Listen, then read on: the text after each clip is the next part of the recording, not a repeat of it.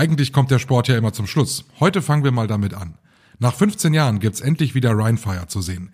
Das geht am 10. Juli in Duisburg. Da kommt es zum lokalen Derby Rheinfire gegen die Cologne Centurions. Und das wird richtig gefeiert. Mit Rahmenprogramm für Kinder, Live-Musik für die Großen und jeder Menge Spaß. Seid dabei, habt einen tollen Tag und ein tolles Spiel. 10.7. Schau ins Land Reisen Arena Duisburg. The Fire is back. Und jetzt viel Spaß mit dem Aufwacher-Podcast. Das wäre auf jeden Fall ein Mietmangel, wenn man dem Vermieter das anzeigt und der auch nicht bereit ist, das Warmwasser wieder rund um die Uhr anzuschalten, hätte man das Recht, die Miete zu mindern. Der Mieterbund empfiehlt da eine Minderung der Bruttomiete von 7,5 bis 10 Prozent. Dürfen Vermieter warmes Wasser drosseln? Der Fall einer Wohnungsgesellschaft in Sachsen lässt viele Mieter aufschrecken. Die nächtliche Warmwasserzufuhr wurde dort in hunderten Wohnungen gestoppt. Kommt das jetzt auch auf andere Mieter zu? Darüber sprechen wir heute heute. Bonn Aufwacher. News aus Bonn und der Region, NRW und dem Rest der Welt. Mit Paula Rösler. Hallo, schön, dass ihr zuhört. Bevor wir loslegen, noch ein Hinweis zur Episode gestern. In der zweiten Hälfte ging es um Vorfälle auf einem Schulschiff in Duisburg. Dabei wurde die Formulierung sexueller Missbrauch verwendet. Es geht aber um sexuelle Belästigung. Wir haben die entsprechenden Stellen korrigiert und bitten euch, den Fehler zu entschuldigen. Weiter geht es mit den Meldungen aus Bonn und der Region. Nach wie vor ist nicht klar, wie es mit dem maroden Stadthaus in Bonn weitergeht. Jetzt haben Mitglieder vom Bund Deutscher Architekten Vorschläge gemacht, wie die Zukunft des Gebäudes aussehen könnte. Keiner davon sieht aber einen Abriss vor, wie die Stadt es präferieren würde. Ein Abriss der Türme könne sich die Stadt nämlich nicht leisten, so die Überzeugung der Architekten. Deshalb wurden nun Vorschläge präsentiert, wie das Stadthaus im Bestand auf technisch modernsten und vor allem klimagerechten Stand gebracht werden könnte. Die Vorschläge der Architekten sollen nun den planungspolitischen Sprechern der Ratsfraktionen sowie Stadtbaurat Helmut Wiesner vorgestellt werden. Wiesner konnte schon einen Blick darauf werfen und lobt das Engagement der Architekten, sich mit eigenen und konstruktiven Ideen in die Überlegungen einzubringen. Laut ihm sollen die Vorschläge in die weiteren Planungen mit einbezogen werden. Für ein historisches Spektakel zur Einweihung des restaurierten Beethoven-Denkmals wird Bonns Oberbürgermeisterin Katja Dörner zur Schauspielerin. Die Grünen-Politikerin übernehme bei dem Fest im August die Rolle der britischen Queen Victoria, teilten die Organisatoren mit. Unter den vielen Darstellern ist auch der Kabarettist Rainer Pause, der den Naturforscher Alexander von Humboldt spielt. Seit Dienstag steht nach halbjähriger Abwesenheit das renovierte Beethoven-Denkmal wieder auf dem Münsterplatz im Zentrum von Bonn. Am 14. August soll hier das Spektakel mit historischen Kostümen stattfinden. Es soll an die Einweihung im Jahr 1845 erinnern, als das Denkmal für den in Bonn geborenen Komponisten Ludwig van Beethoven aufgestellt wurde. Damals war viel Prominenz aus ganz Europa angereist, unter anderem Queen Victoria und ihr Gemahl Albert sowie der Komponist Franz Liszt, der mit einer dicken Spende das Denkmal erst ermöglicht hatte. Die Steinbach-Talsperre soll in absehbarer Zeit wieder mit Wasser gefüllt werden. Das bestätigten die Verantwortlichen des Wasserversorgungsverbands Euskirchen-Swistal. Euskirchens Bürgermeister Sascha Reichelt, seine Swistaler Amtskollegin Petra Kalkbrenner sowie E-Regio-Geschäftsführer Markus Böhm. Wann genau das geschieht und welche weiteren Maßnahmen nötig sind, ist aber noch offen. Werde wieder Wasser angestaut, brauche es auch eine technische Lösung für den Hochwasserschutz, erklärte Swistals Bürgermeisterin Kalkbrenner. Aktuell ist die Talsperre, die in der Flutkatastrophe übergelaufen war, leer. Auch für das derzeit geschlossene Freibad wird nach einer Lösung gesucht. Es soll eine Lösung gefunden werden, mit der das Freibad unabhängig vom Füllstand der Talsperre ist. Bislang wurde für das Freibad Wasser aus der Talsperre gewonnen. Seit die Talsperre leer ist, ist auch das Freibad geschlossen. Die Mathematikerin Marina Wiazowska hat in Helsinki die Fields-Medaille in Empfang genommen. Sie ist erst die zweite Frau überhaupt, der diese hohe Auszeichnung zuteil wird. Die 37-jährige Wiazowska stammt aus der Ukraine und hat 2013 an der Universität Bonn promoviert. Heute ist sie Professorin an der Hochschule in Lausanne in der Schweiz. Die Auszeichnung wird seit 1936 alle vier Jahre an Mathematikerinnen und Mathematiker unter 40 Jahren verliehen. Ihr Prestige ist mit dem der Nobelpreise vergleichbar. Das waren die Meldungen aus Bonn und der Region. Die Stadt Hilden hat als Reaktion auf steigende Energiepreise Heizungen und Warmwasser in öffentlichen Einrichtungen abgestellt.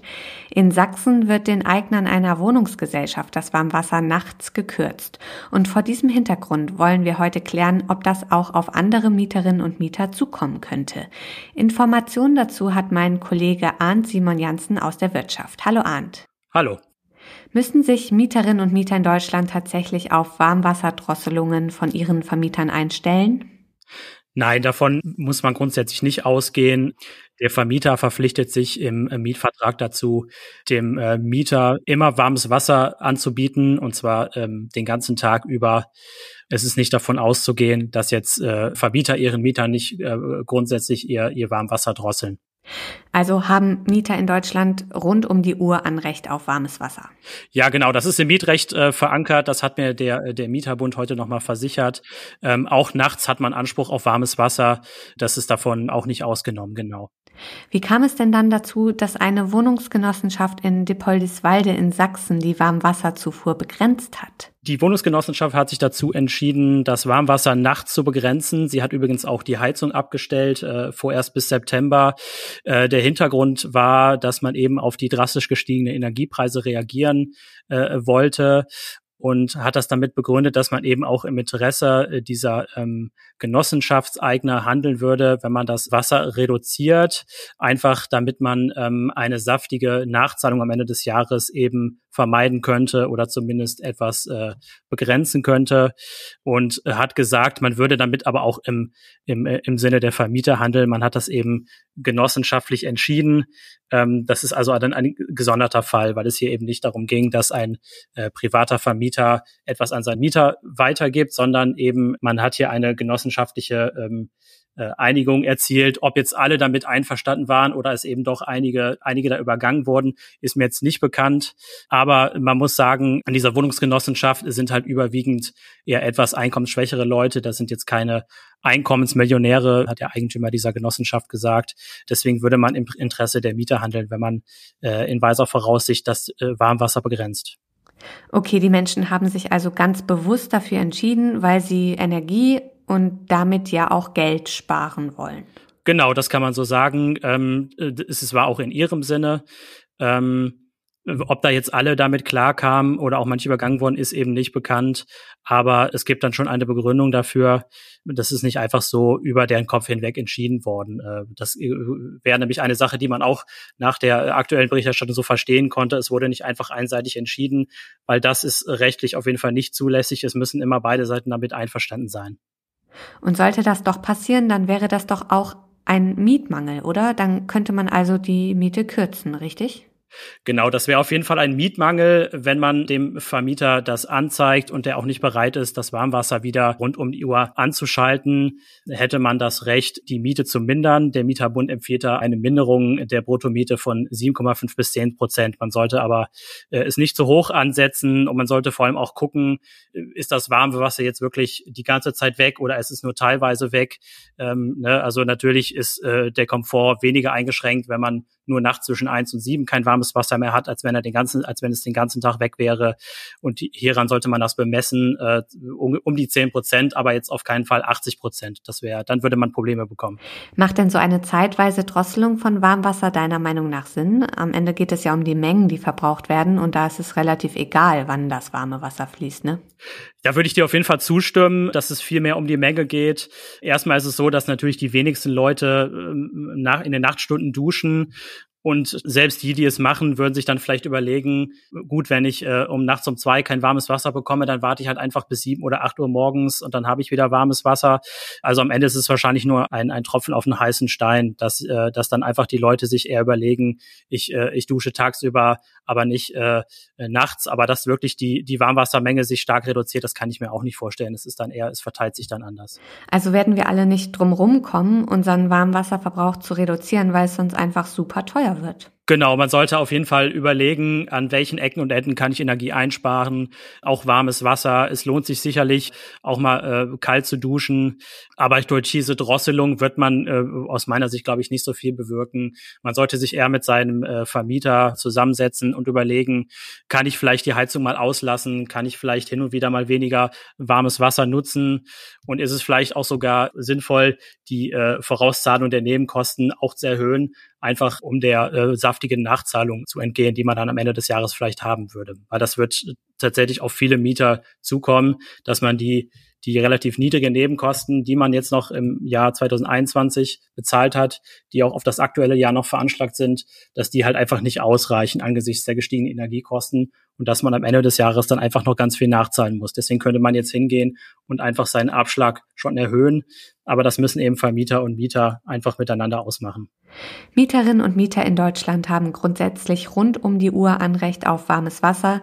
Die Warmwasserzufuhr darf seitens der Vermieter nur eingeschränkt werden, wenn alle Mietparteien ausdrücklich zustimmen. So war es zum Beispiel in Depoldeswalde in Sachsen.